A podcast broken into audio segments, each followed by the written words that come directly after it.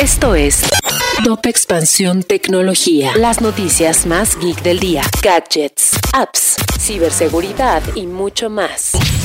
Soy Fernando Guarneros y este lunes 12 de septiembre te comparto las noticias geek para iniciar la semana. Tecnología. Motorola lanzó su nuevo smartphone, el Motorola Edge Ultra un teléfono que tiene un lente principal de 200 megapíxeles y un ultra gran angular de 50 megapíxeles que permiten imágenes más nítidas y más reales, combinado con un diseño de equipo donde destaca la elegancia y un software potente. El tema de la reventa de boletos para conciertos ha generado mucha polémica en las últimas semanas, y en Expansión Tecnología te explicamos qué son y cómo se usan los bots de compra para acaparar entradas a estos eventos. Google está gastando miles de millones de dólares para mantener ilegalmente su motor de búsqueda como el servicio por defecto en millones de dispositivos, según las autoridades antimonopolio de Estados Unidos, las cuales iniciaron una demanda en contra de la empresa y sus prácticas en el mercado tecnológico.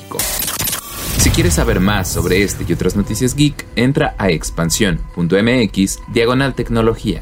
Esto fue Top Expansión Tecnología.